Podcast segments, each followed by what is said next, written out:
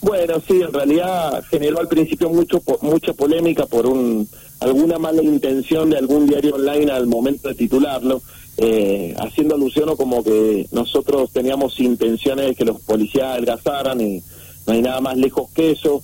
Ustedes saben que para ser policía el ingreso se le hace un examen físico, se requiere un estándar físico, que luego cuando por supuesto y, van haciendo su carrera, ese estándar físico ya no se va exigiendo y no, no, es, no es obligatorio.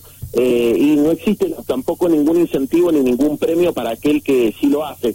Para un ejercicio de una tarea que, que a la vez eh, necesita de un buen estado físico, porque no es un, es un capricho, es una, una cuestión necesaria no solo para la salud del policía o la policía, sino para realizar su labor, que es una labor muy difícil en donde se juegan su vida permanentemente. Lo que hemos propuesto nosotros es que aquellos oficiales de la policía, hombres y mujeres que eh, realicen actividad física y lo, lo demuestren y, y tengan un estado físico saludable, reciban un plus eh, para no solamente premiar a aquellos que han sostenido y sostienen eh, esa, esa, esa, esa situación para llevar a cabo su trabajo, sino también para incentivar a los que lo han dejado de hacer a que lo puedan hacer.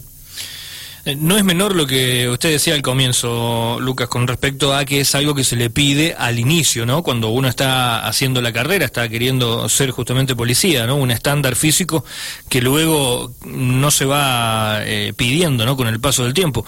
Eh, justamente usted lo decía, ¿no? Esto no solamente va a ayudar al mismo policía, sino también ayudaría en, un sentido general a todos. y estamos hablando de un trabajo en el que muchos policías tienen que tener un trabajo muy sedentario, ¿no? Más allá de aquel que maneja un móvil, aquel que está en oficina, eh, son muchas horas y eh, especialmente si no se realiza ejercicio, eh, como en todas las actividades, ¿no? Termina tarde o temprano complicando, pero bueno, estamos hablando de, personas que muchas veces tienen que hacer persecuciones y, tienen que estar con un estado de salud bastante importante, ¿no? Y creo que sería bastante interesante poder también que esto se pueda no solamente incentivar, sino también quizás sumar algo como para poder controlarlo, ¿no? o, no está más o menos en vía esto en el proyecto? Sí, el objetivo es, por supuesto, que dentro de la misma fuerza, que tienen un, control más fuerte y además un conocimiento más exhaustivo de todo el personal, sean los que controlen y, por supuesto, haya un sistema de, rendición de cuentas en el sentido de, de, las pruebas de que están realizando la actividad y de que están cumpliendo eh, con esa tarea y en ese caso se le daría el incentivo. Ustedes han notado, y es algo muy notorio en toda la provincia, eh, eh, precisamente el, el, fuerte aumento de la inseguridad en la provincia de Mendoza. Eh, entonces, me parece que la idea de pensar en una fuerza profesionalizada y, y mucho eh, y mucho mucho mejor en términos de, todas las características necesarias para una buena fuerza es simplemente un aporte para trabajar en un momento muy duro donde la inseguridad está golpeando muy fuerte en Mendoza y donde vemos que el gobierno no tiene reacción frente a ello. Bien, estamos hablando con Lucas Hilardo, senador provincial del PJ, frente de todos. Eh, con respecto mm, justamente ¿no? que hablaba con el tema de inseguridad, eh, se está conociendo ¿no? números bastante altos últimamente, no solamente en, en, el sur de Mendoza, sino también obviamente en Capital.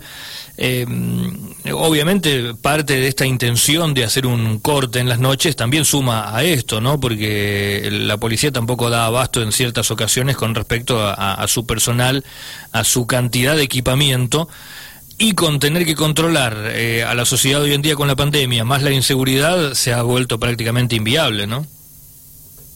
Eh, se, está haciendo se está haciendo muy difícil y además te añado algo que si bien es político y por ahí puede eh, no gustar tanto, es una realidad. Realmente la, la gestión del, del ministro de Seguridad, del gobernador Suárez, es, realmente desastrosa. De hecho, si yo le pregunto a usted que le pregunta a sus oyentes si alguna vez lo escucharon al ministro de Salud, de Seguridad, eh, mm. seguramente nunca lo escucharon.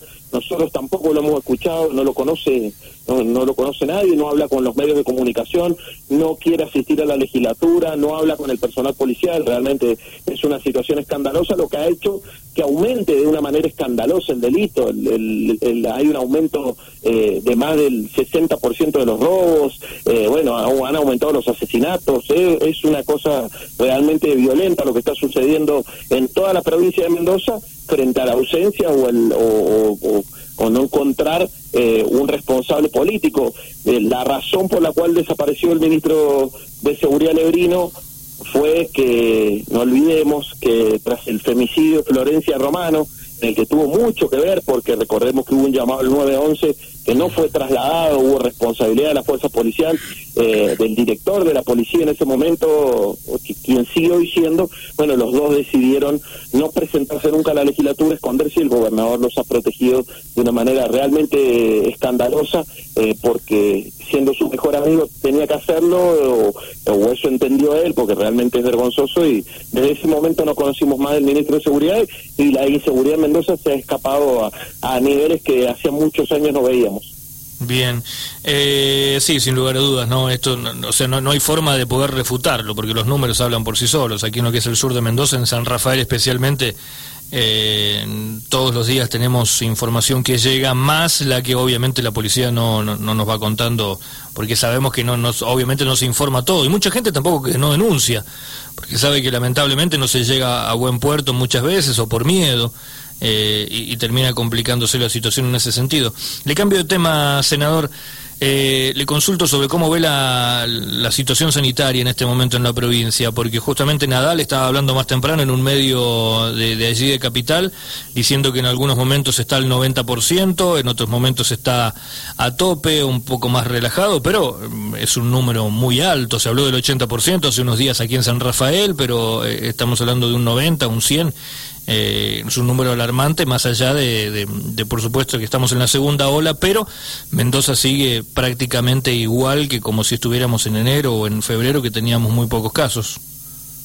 Eh, la ministra la ministra Nadal está, está mintiendo, la ocupación de camas hoy en el Gran Mendoza está al 100%, hemos visto al titular de PAMI salir en conferencia de prensa a, a contar que no tiene más cama para los jubilados en la provincia de Mendoza, es una situación escandalosa, aquí es permanentemente eh, noticias, mensajes o, publicaciones en las redes sociales de gente que anda dando vueltas, deambulando con un padre, con una madre, con un abuelo, con un hermano, cada vez gente más joven internada en las terapias intensivas y sin camas, es realmente una situación muy grave y la ministra Nadal tiene que hacer malabares mientras el gobernador juega la política. Eh, con este intento de ser el Jair Bolsonaro de Mendoza, eh, hay muchas vidas que se están yendo, el gobernador sigue jugando a, a, a, crecer electoralmente a costa de diferenciarse del presidente y ese juego político lo único que le está trayendo a los mendocinos son problemas económicos,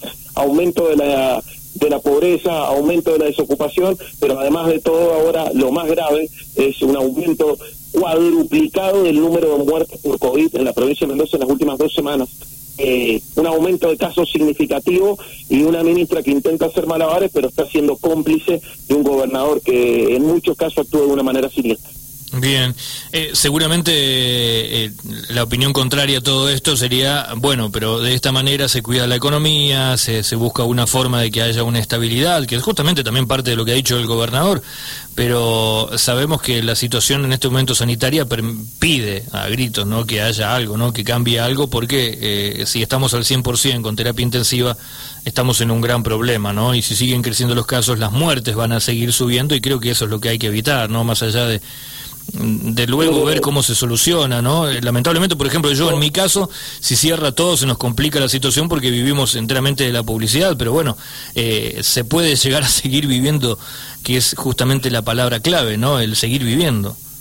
No, es que no, no hay que, no hay que llegar a extremos. Creo que ni el presidente ni nadie ha tomado la definición de eh, encerrarnos o tomar una cuarentena estricta como fue el año pasado, eh, pero sí creo que hay que tomar medidas. El gobernador uh -huh. tiene un cinismo que lo caracteriza que es, es, realmente sorprendente, porque él habla de cuidar la economía y no, no ha tomado una sola medida que beneficie precisamente a los que están siendo eh, o los que están en este momento por esta situación perjudicados. Pues yo le hago una pregunta.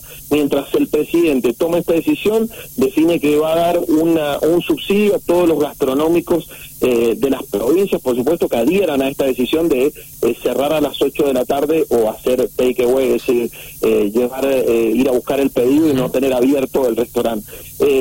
ha decidido darle un, un IFE a todos los monotributistas de tipo A y B durante estos 15 días para cerrar.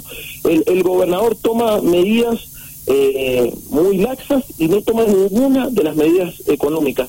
¿Qué ayuda le ha dado este gobernador a los empresarios del rubro gastronómico? ¿Qué ayuda ha dado el gobernador a los empresarios del rubro turístico? ¿Qué ayuda ha dado el gobernador a los monotributistas, del tipo A, B, los emprendedores? Nada es un gobernador absolutamente ausente. Mire, es tan tanto el cinismo que saluda por Twitter a los médicos, a los enfermeros y al personal sanitario.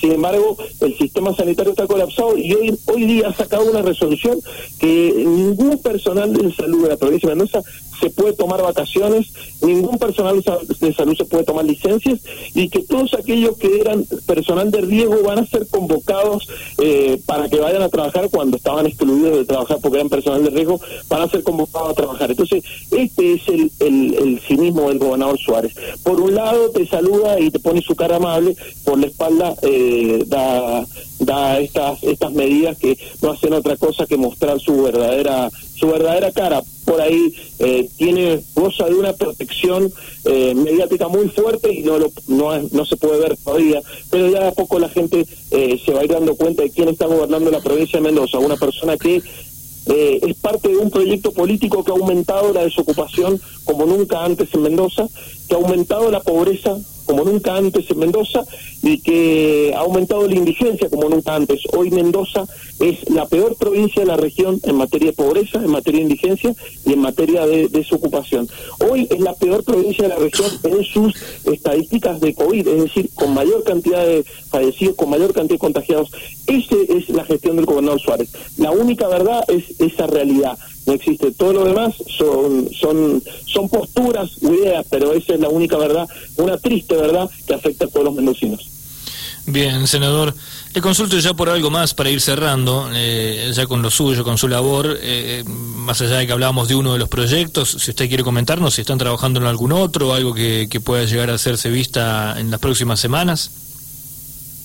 Bueno, nosotros, eh, para, para que la gente lo sepa, eh, hasta el primero de mayo, que es, eh, según la Constitución, el día en que empieza el periodo de sesiones ordinarios, es cuando habla el gobernador ante la, ante la Asamblea de Legisladores, no podemos tratar ningún proyecto que sea de autoría nuestra, solamente se pueden tratar proyectos que envíe el gobierno provincial. Bueno, ha enviado muy pocos proyectos del gobernador desde, octubre hasta ahora, eh, prácticamente eh, solo algunos, muy poquitos. Eh, nosotros a partir de ahora de mayo vamos a empezar a trabajar y por supuesto que tenemos una agenda que está basada principalmente en la reactivación económica y estamos trabajando en una serie de proyectos que buscan ayudar sobre todo a comerciantes, sobre todo a profesionales que vienen después de un año duro pasándola muy mal, entonces estamos trabajando en proyectos en ese sentido y que busquen o intenten generar, eh, incorporar nuevos puestos de trabajo en la provincia de Mendoza. Bien, senador, le agradecemos por su